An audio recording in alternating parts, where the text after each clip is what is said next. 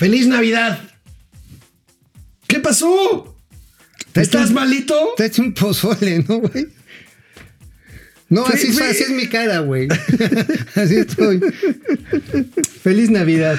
Échense Bueno. muy recalentado. Hoy aquí estamos con mucho gusto con ustedes. Espero que la estén pasando muy bien en casa, con la familia. Que ayer haya sido una noche, pues, de renovación, de esperanza, de reflexión, de, de mucha paz. Bueno, pues de paz, paz, paz. Sí fue.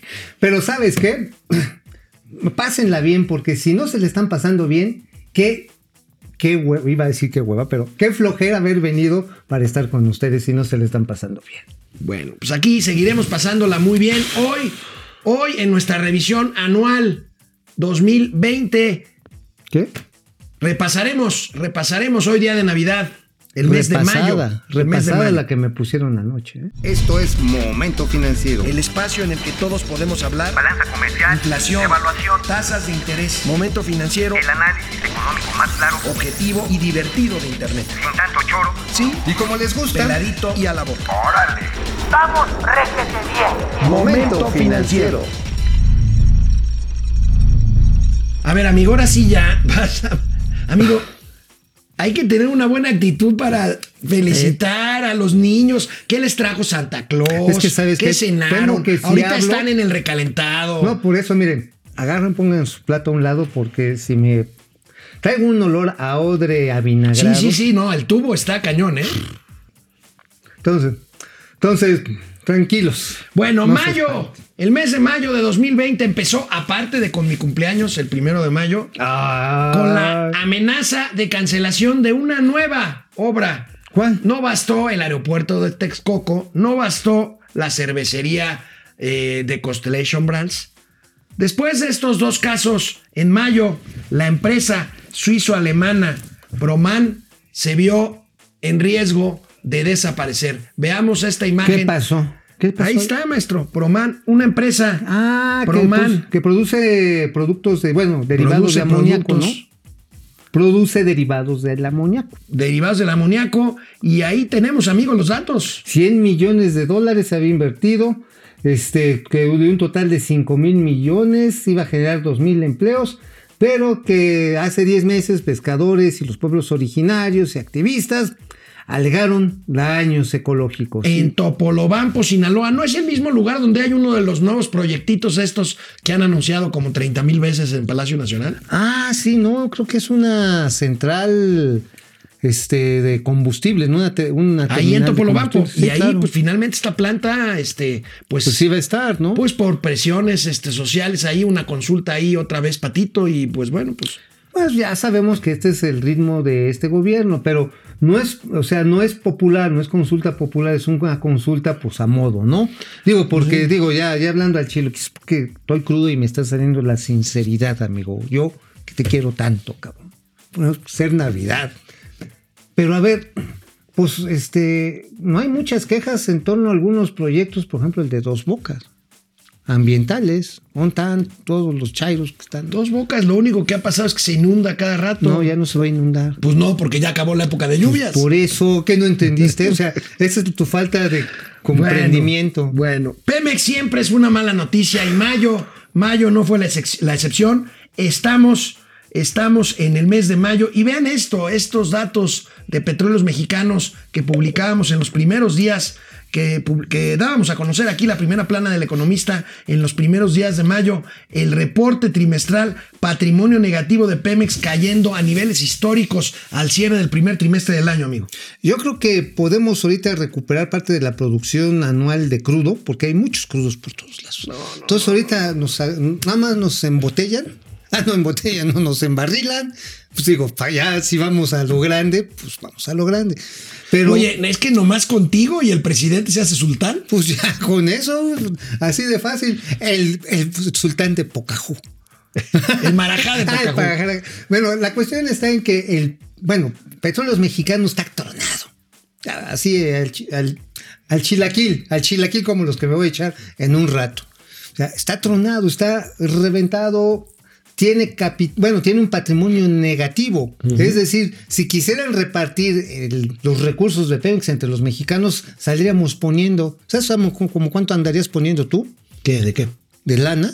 ¿Por Digo, tú yo sé que tú siempre andas poniendo, pero este la lana de lana en caso de que tuvieran que repartir Pemex entre los mexicanos, ¿Y ¿Cuánto pues tenemos que estarle metiendo cada uno unos 18 mil pesos. ¿Y así cada uno de los 130 millones de mexicanos o qué? Sí, sí, hasta los chavitos, y ya con eso ya se acaba el pedo. ya, se acabó. Bueno, amigo, ¿qué tiene que ver? ¿Qué tiene que ver las remesas de los migrantes con prometer más créditos en México?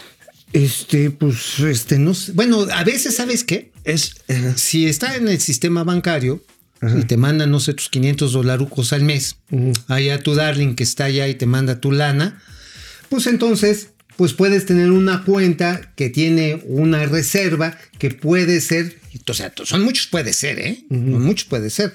Tendrías ahora sí que el respaldo sobre el cual dar un crédito. ¿Sabes por qué te pregunto esto? Porque a pesar de que aparentemente no tenga nada que ver, en agradecimiento a las remesas, el presidente, eh, en uno de estos primeros días de, de mayo, el presidente agradeció las remesas de los migrantes, estas que no cayeron a pesar de la pandemia. Y en agradecimiento a estas remesas, el presidente prometió más créditos a empresas chiquitas aquí en México. Bueno, es que hay gente que, a ver, ¿tenemos el video? Sí. A ver, vamos a ver, vamos a, vamos a recordar. Esto nos compromete a seguir apoyando al pueblo de México. Les puedo mandar a decir que vamos nosotros a hacer lo propio. Cada mes, en promedio, 100 mil millones de pesos se van a dispersar, se van a entregar con créditos para pequeñas empresas familiares, créditos personales, créditos de vivienda y programas sociales para fortalecer la economía popular. Aquí hay un supuesto heroico, dirían los economistas. El supuesto heroico es que todo el pequeño comercio recibe de alguna manera parte de estas remesas y que por eso es el agradecimiento, les vamos a dar crédito. Pero no todos los pequeños comercios tienen un familiar en, en Estados Unidos o en Europa que esté mandando lana. O sea, esa es la Básicamente verdad. Estados Unidos, ¿no? Básicamente, pero bueno, o sea, no, todos los no todo el pequeño comercio tiene alguien que le esté refaccionando. Y además, ciertamente hay migrantes que mandan lana para que eventualmente cuando regresen, pues su familia tenga un changarro, ¿no? Y puedan seguir viviendo de ahí. El asunto es que muchas veces la lana, el recurso que entra ahí, pues es para la- el pipirín, punto, no da para más, güey, neta. O sea, da para frijolitos, caldito, unas pellizcadas de huevos si son de zonas tropicales. Oye, y se amigo, acabó. estamos en televisión, ya van cuatro veces que me huelleas, ya no lo hagas. Ay, perdón, pues, tú, que, tú comprendes el dolor, el dolor de la Navidad. Bueno, amigo, este Ay, año, este año fue de presumir, chilaquiles, por Dios. Este año fue de presumir remesas. Este, ¿tú Pues tienes qué parientes en remensos, Estados ¿eh? Unidos? Sí, claro. Tenemos a la familia Cabrera Smith, que originalmente mi primero era Cabrera Flores y se casó con una güera muy simpática ya. Ya sabes que los morenos. Ya no seas payaso. Neta, se casó con, con Josephine Smith y tuvieron sus hijos y tenemos allá una buena banda en, en California, en Los Ángeles, y tienen una empresa de diseño arquitectónico bien Feliz chida. Navidad, feliz Navidad a todos y a todas. Primazos. Vamos a una pausa y regresamos Merry Christmas aún en estos días de, New Year. de fiesta. Estamos aquí en Canal 76 de Easy, 10 a 11 de la mañana. Regresamos a Momento Financiero. ¿Qué recuerdas de mayo, amigo? Estábamos, Encerrados. estábamos encerrados. el momento más canijo de la pandemia, ¿no? O el momento más candijo. Fue, fue, abril, fue mayo. fue mayo, fue cuando. Ah, ¿sabes qué también pasó en ese momento?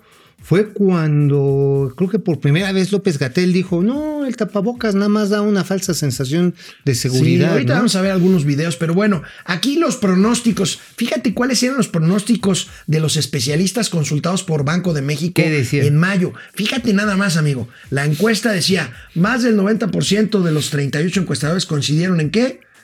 En que simple y sencillamente el clima de negocios se pondría del cocol en Bueno, los eso, próximos eso seis no meses. necesitabas hacer la encuesta. No, pues eso nada más con que vieras el montón de negocios cerrados que había. No, No, es un buen momento para invertir, tampoco, Tampoco necesitabas hacer ser un encuesta. genio. Pero El PIB se contrae en 7.7%. Fíjate, en mayo se quedaron, se quedaron cortos. Fríos, cortos. La pérdida de empleo del sector formal se estimó en 693 mil.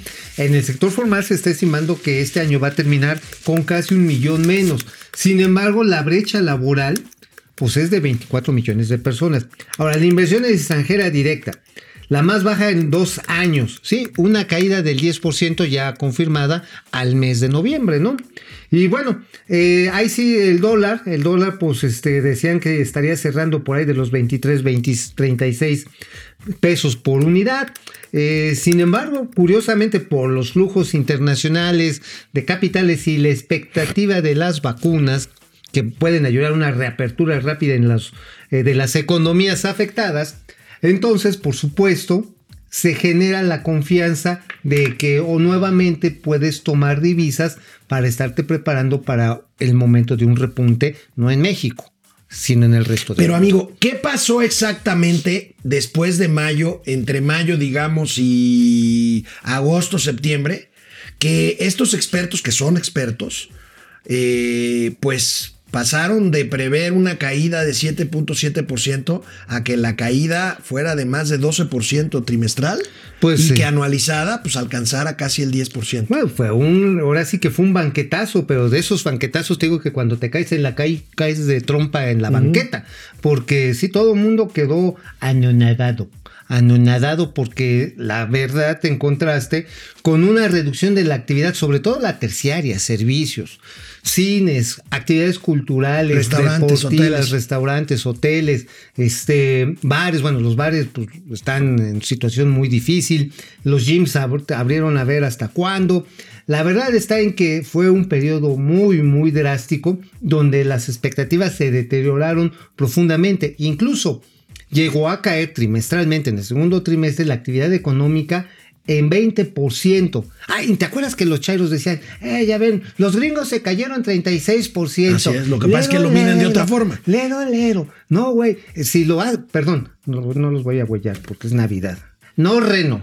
No va por ahí, o sea, digo, algo, algo más navideño, ¿no? No, Renos, no es así. El tema fue, el tema fue de que, como bien lo dice Alejandro, la medición de meses completos que hacen los gringos llevan a que cayeron 36. Si hiciéramos esa misma comparación en el segundo semestre, la economía mexicana se fue al garete en 51%. Y como los datos no ayudan, como dice el amigo Mauricio Flores Arellano, pues hay que hacerle caso a otros o hay que buscar de plano otros datos. Recordemos. Mire, ya crecimiento, PIB, Producto Interno Bruto, esos términos ya también deben de entrar en desuso. Hay que buscar nuevos eh, conceptos. En vez de crecimiento, hablar de desarrollo. En vez de Producto Interno Bruto, hablar de bienestar.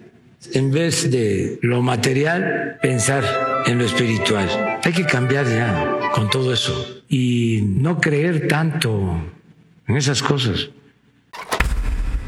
¿Ya viste, amigo? ¿Para qué andabas tú ayer muele y muele a tus cuates de que, ay, regáleme una botella de las buenas? ¿Y dónde está mi relojote? A ver, si, si con ser espiritual es suficiente. Está bien, pues es la austeridad, es la austeridad que ahorita vamos a ver que el presidente la pasó a pobreza franciscana. Pero vaya, pues si no nos gusta algo hay que hablar de otra cosa. Pues eso no es gobernar, amigo. No, pues ¿quién dijo que iba? Si esto es campaña, ¿no te has dado cuenta que esto no es gobierno, es campaña electoral? Oye, pero a ver, aquí yo sí me quedo así con la duda. A ver, si ya no vamos a tener una medición que sea Producto Interno Bruto, ¿cómo lo medirías? ¿Sería Producto Garnachero Interno?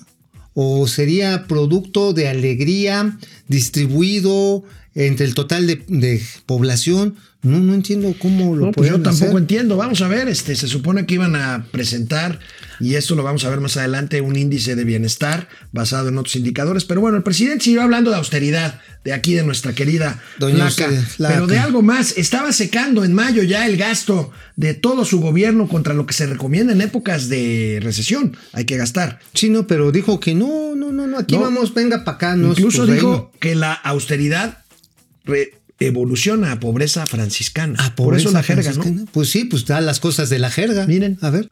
No puede haber gobierno rico con pueblo pobre. Entonces, le vamos a dar otra vuelta a la tuerca, más austeridad. Es una fase superior a la austeridad republicana. Va a ser la pobreza franciscana, no, este, austeridad republicana. En todas las secretarías van a haber reducciones, te quitan subsecretarías, ¿Ya sabe cuáles son estas 10 que había mencionado? ya pronto les vamos a informar. Es que todo el dinero se lo gastaban. ¿Cómo te cayó la otra vuelta la tuerca, mijo? Pues me cayó como anillo al dedo, o, o al revés, como dedo al anillo. Porque, oye, en esto de la austeridad franciscana, hasta en la Secretaría de Economía se quedaron sin computadoras. Bueno, los firewalls, los muros antifuego de Pemex, han ardido como papel de China. No sé si llegaste a leer en noviembre notas de que había recibido más de 2.300 ataques cibernéticos petróleos mexicanos, algunos de ellos con éxito, ¿eh? O sea, péguele, péguele, péguele, péguele, pues sí, tarde o temprano, pues le hicieron mella a la empresa improductiva, perdón, productiva del Estado. A la empresa productiva del Estado. Bueno, y empezamos a advertir en aquellos días de mayo, amigo, aquí en Momento Financiero, un subejercicio, un subejercicio en No. gastos de salud, a pesar No. de ser un año de pandemia. A ¿Te ver, acuerdas? ¿cómo? Sí, sí, sí, sí, claro. ¿Te, te acuerdas? ¿Cuál fue el primero? Vamos a ver, vamos a, ver. la primera infografía que, que, adverti- que advertimos esto. Pese a COVID bajó la inversión física en salud, amigo. Ahí tiene los datos. Una caída anual de 63, que es 7%. Y que bueno, eh, el gasto en salud solamente fue 1.304 melones de pesos. En tanto que en el sector energético, pues se canaliza la mitad prácticamente del gasto público en inversión. Y el quien sabe, el Insabi, pues este, no queda muy claro, este, cómo, bueno, ahorita está, eso fue en mayo. Esto fue en mayo. Pero ahorita tampoco sabe quién sabe cómo va a operar. Ya ves que estaba lo de la licitación de compras de medicamentos con la UNOPS y pues nadie sabe bien a bien cómo se va a realizar estas compras. Dicen que en abril. O sea, a ver quiénes llegan a abril, ¿no? Ahora, aquí también en esta gráfica que acabamos de ver en mayo, aquí también se empieza a explicar el desabasto de medicinas que se vino acentuando ver, en los siguientes ¿Quién meses. les manda a los niños con cáncer ser hijos No, de no, no, papás no, no seas- no seas- no seas desgraciado. No, vamos a hablar No, no de seas metas navideñas. No así ya cuando estás hablando al No, no, chilorio con no, la no, no familia. acepto lo que estás diciendo. No, a ver, a ver, ¿por qué son neoliberales los que padecen este diabetes, obesidad? Pues por estar comiendo chuchulucos de empresas No, no, neoliberales. No, no lo acepto. No lo Entonces, acepto. No lo acepto ni en tu pésima actuación de no, crudo. a ver, no, así es de fácil. Si no lo aceptas, es que no entiendes la cuarta transformación. No. La compra de medicamentos va a ser en abril. Vamos a una pausa. Esto no es posible, lo Ah. que estoy oyendo. Regresamos, canal 76 de No Easy, llores, de lunes no a viernes, llores. 10 de la mañana. Acepta Momento tu financiero. transformación. sí te calentaste. a ver, a ver, a ver. Ya, A ver. Dame un beso y di que eres hombre. Este, Ya deja ya de tu. ya ponte serio y deja de actuar. Ay, no, a ver, eres, es que sí soy. eres más malo, soy. eres más malo que Meche Carreño. Ay, tú eres más que meche carneada. Pero a ver, a ver, ¿cuál es el siguiente tema? Ya no tengo ni tiempo, güey. Ya me urge ese pozole, Bueno, mamá. bueno, estábamos viendo, estábamos viendo el subgasto en salud. Nosotros lo advertimos, mucha gente lo empezó a comentar, eh, analistas, expertos en cuestiones de salud, muchos amigos, hay periodistas que se han especializado en el tema de salud, pero por supuesto el presidente lo negó, lo sigue negando, pero en mayo lo negó así. Bueno, pues eh, en cuanto al financiamiento, yo quiero recordarles que cuando se aprobó la creación del INSABI y se decidió garantizar el derecho a la salud, atención médica y medicamentos gratuitos para todos los mexicanos, se incrementó el presupuesto del sector salud en 40 mil millones de pesos antes del COVID. Entonces, se presenta la pandemia y teníamos y seguimos teniendo recursos suficientes. Hay eh, fondos para equipar hospitales, para la contratación de médicos, para la compra de equipos. A ver, a ver, a ver, a ver, barajémela más despacio. A ver, según había toda la lana, pero para eso se rifó un avión que no se rifó. Le rascaron al fondo de los fideicomisos, eso por ahí de octubre, noviembre, porque no había lana. Pero ahorita estamos en mayo, amigo. Sí, pero por eso me queda, me, me hace mucho ruido. Ahora, porque en mayo tiene, que tiene había razón, porque ya estaba lo de la rifa del avión, que todavía no se rifaba, todavía, todavía no se no rifaba. Ajá. Pero eh, acuérdate que había una bolsa de 500 mil millones de pesos que el presidente aseguró que iba a encontrar como producto de la corrupción. Eh, De los ahorros y de la corrupción. De los ahorros y de la corrupción. Entonces, pues la verdad es que no cuadran las cifras. Esto lo único que a mí me hace ver es que el sector salud está completamente Oye, desmantelado. hasta se chutaron, ¿te acuerdas? Después, a- casi a final de año, cuando decían que en mayo sí había la lana, se chutaron la lana del Fondo de Gastos contra Enfermedades Catastróficas. También véngase para quien sabe. Y pues, este, no hay claridad. Bueno, deja los medicamentos oncológicos, deja tú los antidiabéticos, deja tú los que son para enfermedades cardiovasculares. Hasta si le duele a usted la panza en el sector público, ahorita hay lugares donde no encuentra un omeprazol. Pero mira, de hecho, de hecho, el presidente, eh, al día siguiente de lo que acabamos de ver, tuvo que reconocer, por lo menos en parte, de dónde, según ellos, salió el dinero para disque crear el INSABI. A ver, a ver, ¿de dónde salió? ¿Dónde salió la pelota? Además del presupuesto normal, en efecto se utilizaron 40 mil millones adicionales de un fondo que existía, que era para cuestiones catastróficas. Entonces, con toda la justificación, se utilizaron esos 40 mil millones, se pusieron a disposición del sector salud, esos 40 mil millones. Todo esto antes del COVID.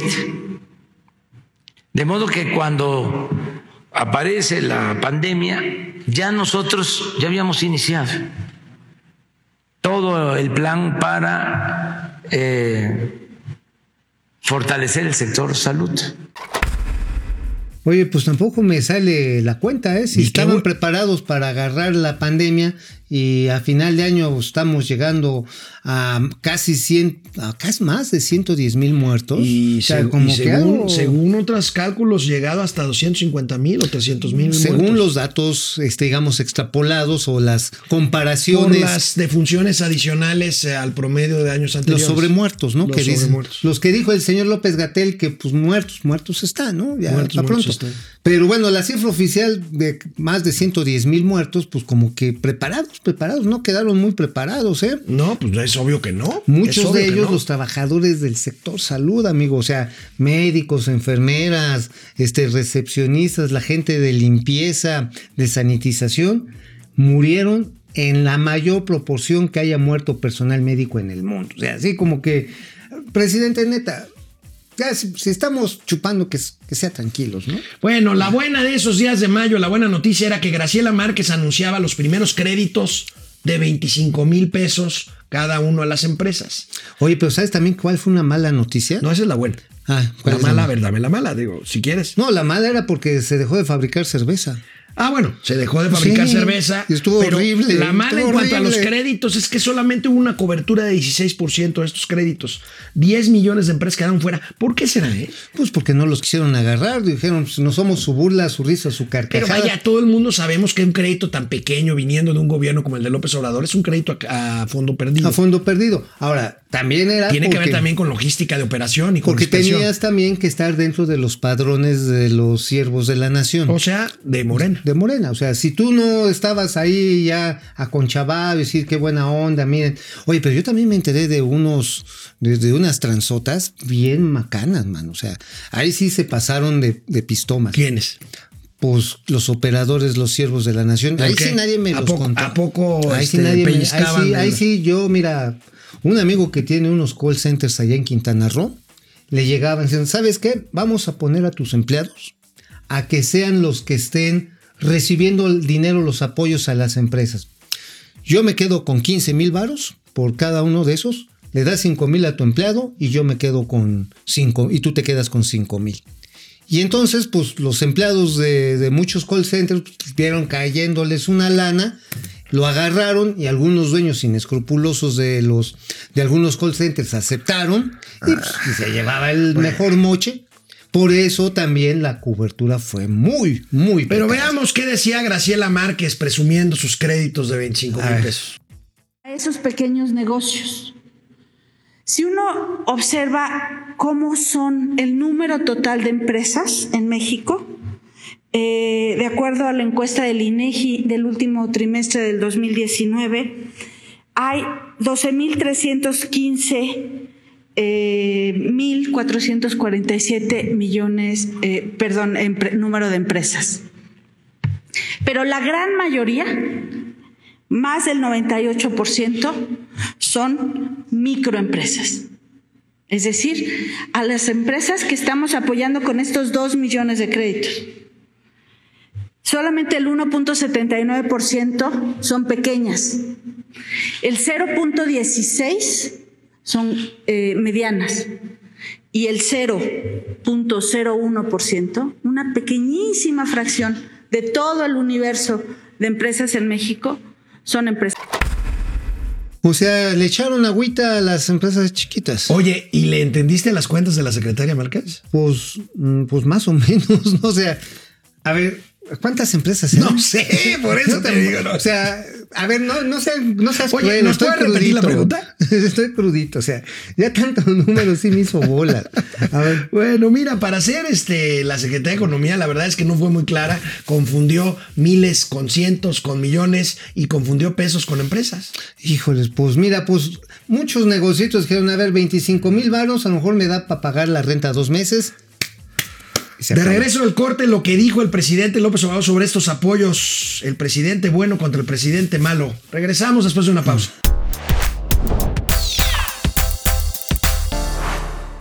En esa misma mañana en la que la secretaria de Economía Graciela Márquez se hizo bolas con las cifras, el presidente López Obrador presumió también este apoyo. Pero ahí vimos dos versiones del presidente. Dirían el AMLO Ajá. y el malo también. O sea, O sea, la clásica de el Dr. Jekyll and Mr. Hyde. ándale, A ándale. ver, a ver, a ver, quiero A ver. ver esta transmutación. Vamos a ver. los empresarios mexicanos actúan con responsabilidad. La mayoría, son muy pocos los que se portan mal. La mayoría se porta muy bien y son muy pocos. Entonces, tenemos que eh, matizar y no irnos a la descalificación contra los empresarios. Es importante aclarar que nosotros no estamos en contra de los empresarios. Siempre he dicho que el que trabaja, invierte, genera empleos, merece respeto. Dos muy aburridos minutos más tarde. Si hay una quiebra de una empresa, pues que sea el empresario el que asuma la responsabilidad, o los socios, o los accionistas. Oye, ¿Quién te gustó más, el bueno o el malo? No, eso es así como el, el Gollum, Gollum. ¿No? O sea, O sea, por un lado, los empresarios, qué buena onda, invierten, qué bueno y nada. Y después, oye, pero si quiebran, ah, pero a mingar a su chadre, ¿no? Este, así luego, que luego. se rasquen con Oye, sus pero propias sí, uñas. hasta, hasta la cruda se me, se me empezó así como a disipar con, con esta transmutación. O sea, sí, sí, sí, Smigol y Gollum. Smigol era el buena onda, sí, yo te quiero, amo. tú. Y el Smigol, oh, sí, veré cómo te destruyo, Gollum, Gollum, Gollum. Bueno, al día siguiente, otra vez el presidente López Obrador arremetió con las, contra los O- empresarios, Otra vez, a quienes les dijo hipócritas. máquinas. Muy hipócrita porque no se quiere que intervenga el Estado para atender las necesidades sociales, pero sí se pide la intervención del Estado cuando se trata de rescatar empresas o instituciones financieras en quiebra. Entonces, ¿en qué quedamos? ¿Hay libre mercado o no? Pues a este ritmo no hay libre mercado, porque a ver, no estaba, estaba pidiendo, no estaba pidiendo rescatar a, las, a los empresarios, era salvar los puestos de trabajo. Así es. mantener la planta productiva, flexibilizar el pago de los impuestos. Y esto hay que recordarlo porque en esos momentos la CONCAMIN y el Consejo Colonial Empresarial decían, señores, hagan un plan de apoyo a la planta productiva, si no esto va a ser un desastre a nivel laboral, va a ser un desastre a nivel de empleo, a nivel de ingresos. Y pues dijeron, no, ustedes síganse, nosotros vamos a seguir echándole agüita a nuestros programas socioelectorales. Pero el presidente sigue pensando hasta hoy, 25 de diciembre de 2020, que el ir en contra de estos modelos que él llama propios de la época perversa neoliberal le funcionó para ir sacando al país de una crisis que todavía parece no tener fin. Y perdón, es Navidad, pero Pues ahí sigue, ¿no? Pues está, está peor la, la crisis que la cruda, mano. Está peor. Sí, sí, sí. Y tú ya sabes que la cruda te puedes acostumbrar, pero tarde Oye, o temprano. oye, amigo, ¿sabes lo que a mí me sorprendió mucho en este en esta revisión de mayo? Este, tú, ¿a quién le darías tú el título de los héroes de este año difícil?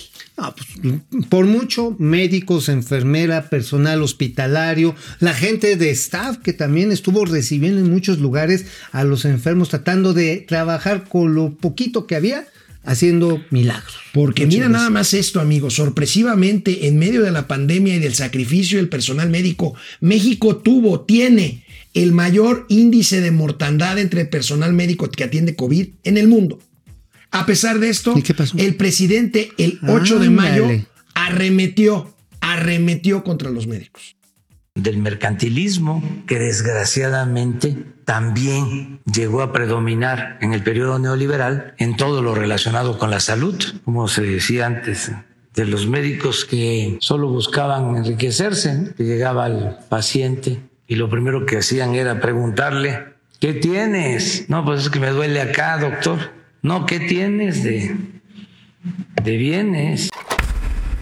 Ah, qué chiste tan panzón, ¿eh?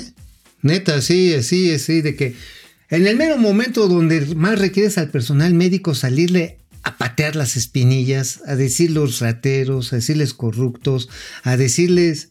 No, eso sí, me cae que no merece el regalo de Navidad. Ahí sí se, se, se pasó de No, no, no, pistones. no, no, qué cosas. El presidente se tuvo que disculpar. No le quedaba de otra. Pero un, un disculpas muy a su estilo. Dijo que los médicos eh, solo atendían a los pacientes por el beneficio económico y el fin de semana varias asociaciones de diferentes especialidades de médicos pues lamentaron estas declaraciones. ¿Qué les Sí, respondió? Pero no, no, si lo entendieron así, este, ofrezco disculpa. Pero no fue eso. No, hablé de, todo el tiempo lo hago, de cómo los médicos tienen una vocación humanista. Imagínense, era médico Ernesto Che Guevara, médico, mejor presidente de América Latina, Salvador Allende. ¿Cómo voy a hablar mal de los médicos? A mí me salvó la vida un grupo de médicos. No, es que todo lo están este, tergiversando. O sea, yo te miento la Mauser y luego resulta que te, este, que, que tú me entendiste mal, cabrón, que, que, que Pues la sí, qué- agarraste. qué, bárbaro, ¿verdad? Ahora, amigo, es increíble, es increíble. Cientos, miles de personas vestidos de blanco, con cubrebocas, con gogles, con Sufriendo marcas en la cara. Y este hombre diciendo que él no puede hablar más de los médicos porque el Che Guevara era médico. El Che Guevara es uno de los grandes criminales del Es un siglo XX. asesino. El Y Che Guevara es un Salvador asesino. Allende, con quien yo simpaticé y simpatizo, que en paz descanse Salvador Allende, ¿qué tiene que ver con que fuera médico en medio de una crisis pandémica en donde miles de médicos mexicanos estaban muriendo para salvar la vida de Y otros? además le mexicanos? faltó decir que el doctor Chapatín, que nos hizo reír de niños, pues había que respetar por eso a los El de la médicos. bolsita. El de la bolsita, al doctor Chapatín, o este, al doctor Brujo, el que salía con este, el Manuel Loco Valdés, ¿te acuerdas? Y, Qué ah, bueno. ah, Vaya, ah, nada más le faltó decir que él no podía hablar mal de los médicos porque él admiraba de chico al doctor Spock. Al doctor Spock, ¿te acuerdas? Prosperidad y larga vida. O al doctor este, Shadow, ¿te acuerdas del doctor Shadow? Este que era así como era el Mandrake, aquí le pusieron Mandrake. No, no, no, no, no, no. Qué, No, qué- bueno. qué- qué desafortunado. ¿Te acuerdas el lío que se armó? Todas las asociaciones médicas, Médicas, que todas. mandaron desplegados, cartas, muy ofendidos, con mucha razón. ¿Qué, falta de sensibilidad? Ah, pero se le escurrió. Es como de teflón el presidente. Oye, dice, pues ahí, pues si los ofendí, pues ahí les ofrezco disculpas. Ah, así sí, como. Ya, ya dejen de estar ladrando, perros. Así. Híjole. Ah, en fin. Híjole, híjole, en fin. En fin. Y pues este, pues a muchos de estos médicos que trabajan en el sector público les redujeron sus prestaciones de fin de año. Feliz Navidad. Ay. Por lo pronto, nuestro reconocimiento, el de momento Nuestro financiero, corazón. y estoy seguro que el de millones de mexicanos por los médicos que se la han rifado este ustedes. año, este año tan complicado para nuestro país. Se los Canal agradecemos con el 76 de. Easy, de lunes a viernes, de 10 a 11, una hora. Regresamos, momento financiero. Volvemos.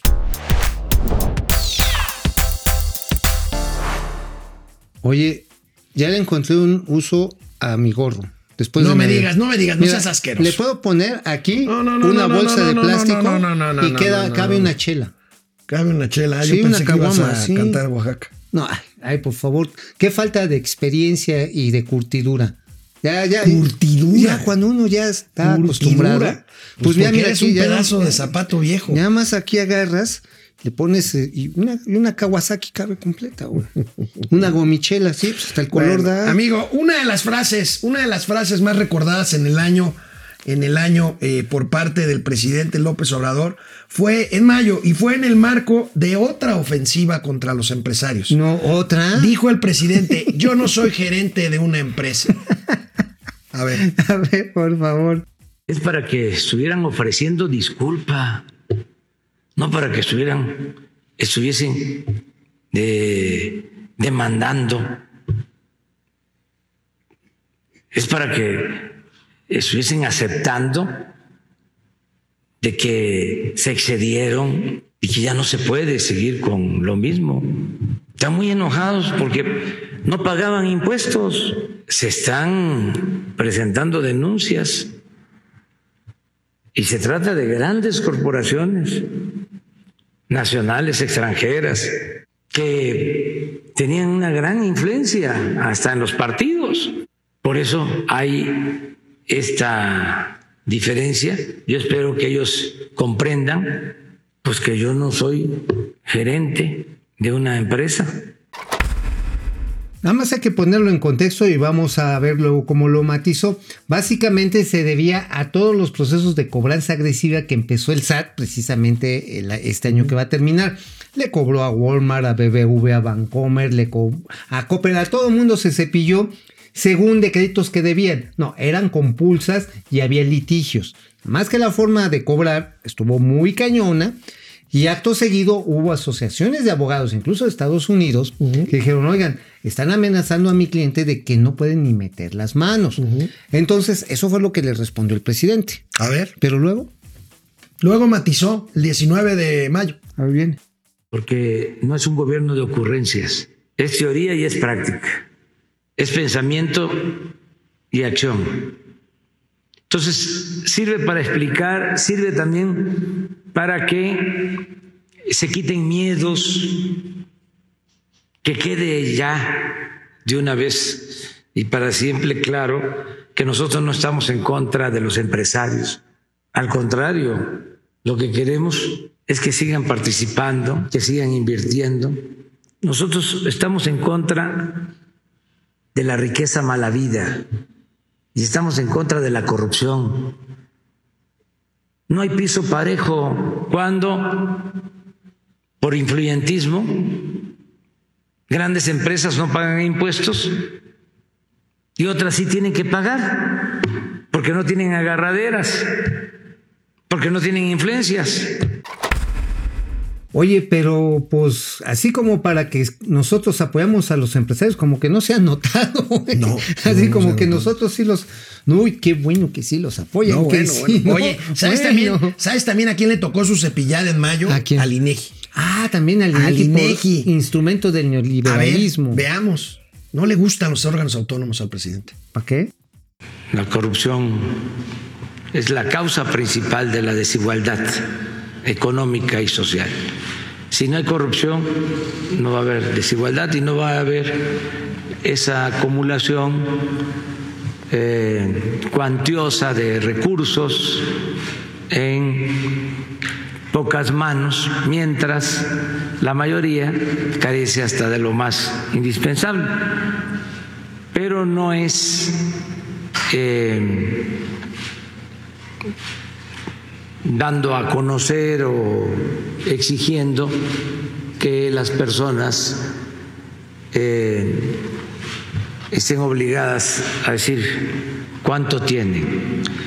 Eso no lo veo adecuado. Y también lo otro, el convencimiento de que eh, se debe de buscar una sociedad más justa, más igualitaria y que no haya eh, derroche, que no haya ostentación, que se le baje al consumismo, a las extravagancias.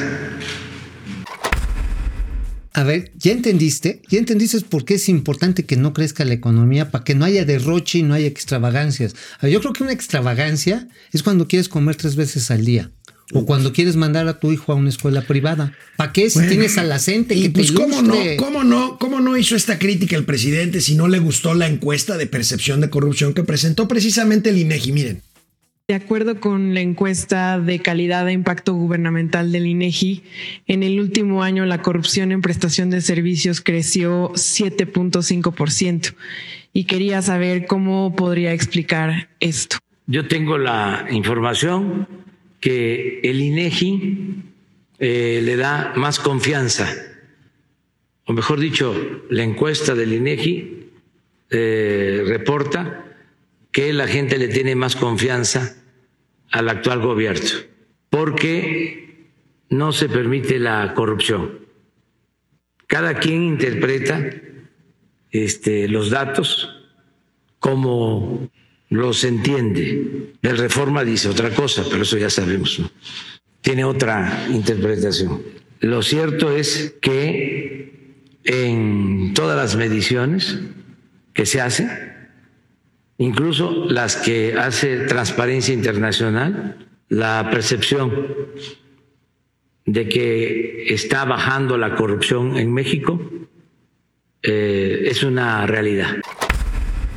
O sea, se cepilló al INEGI. O sea, no le dio la estadística. Oye, amigo, y ahorita que estabas comentando del índice este de bienestar, Ah, sí, sí. en sí. mayo, precisamente ya a finales de mayo, el presidente prometió un índice de bienestar que no ha cumplido. Dijo que lo iba a presentar. Ah, no, no iba a ser. y no eh, lo presentó.